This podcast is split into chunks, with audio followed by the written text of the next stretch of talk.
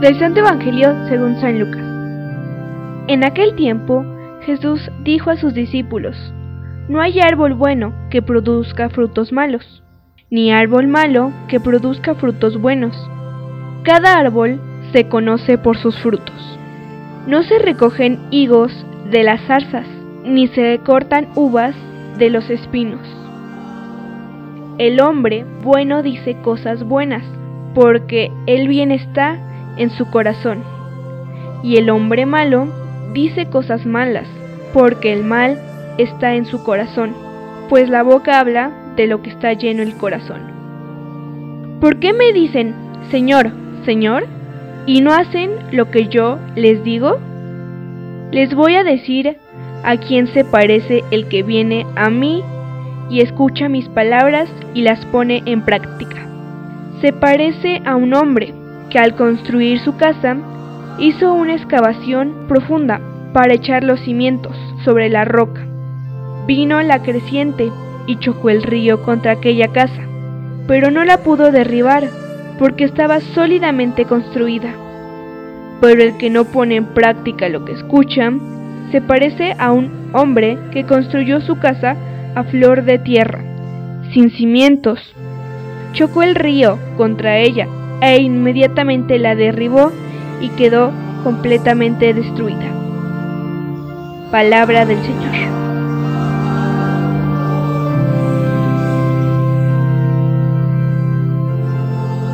Sábado 12 de septiembre, fiesta del Santo Nombre de María.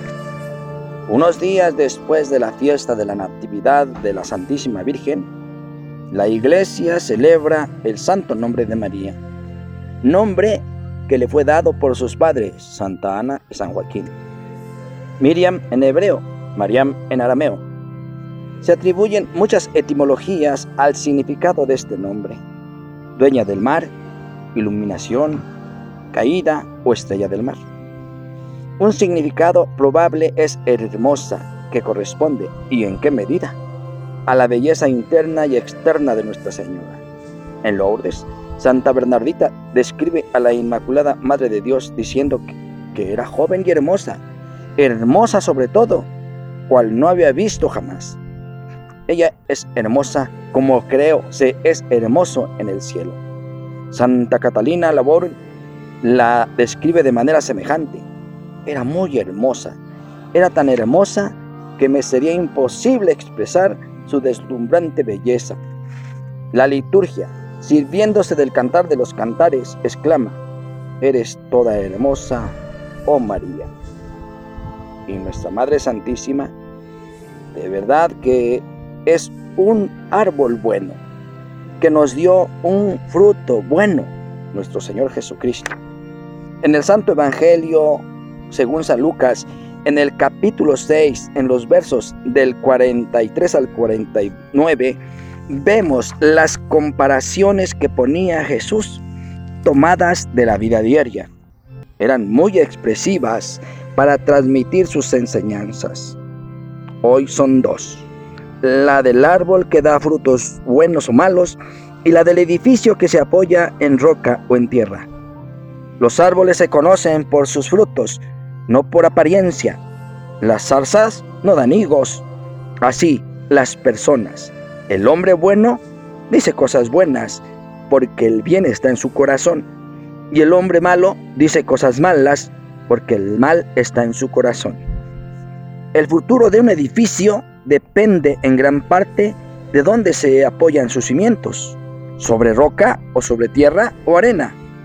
En el primer caso, la casa aguantará embestidas y crecidas, en los demás no. Lo mismo pasa con las personas. Según construyan su personalidad sobre valores sólidos o sobre apariencias. Es como un comentario a, la, a las antítesis de las bienaventuranzas que Jesús nos dictó el miércoles de esta misma semana. Qué sabiduría y qué retrato tan exacto de nuestra vida nos ofrecen estas frases.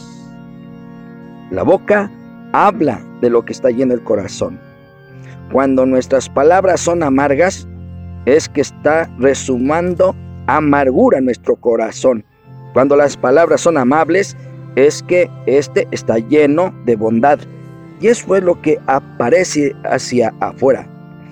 Tenemos motivos de examen de conciencia al final del día. Si recordamos las varias intervenciones que hemos tenido durante la jornada.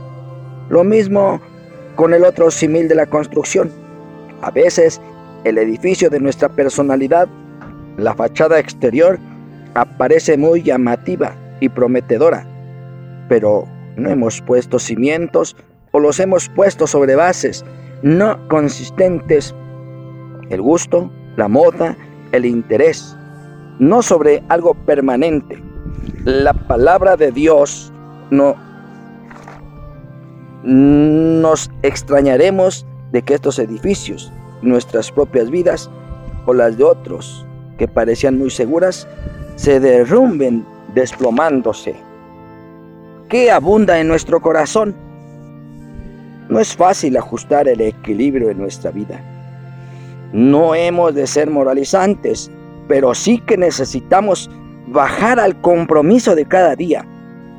No debemos obsesionarnos en hacer por hacer, en trabajar mucho, pero sí que estará en nuestros fines la fecundidad evangélica.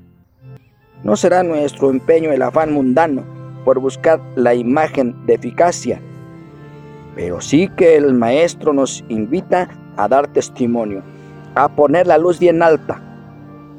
No nos debemos acosar el, el pragmatismo, pero sí que es necesario aterrizar, no quedarse en mil razonamientos y en palabras bonitas. Hoy la vida nos exige un testimonio tal como Dios nos lo pide, al crearnos a su imagen y semejanza, hombre y mujer.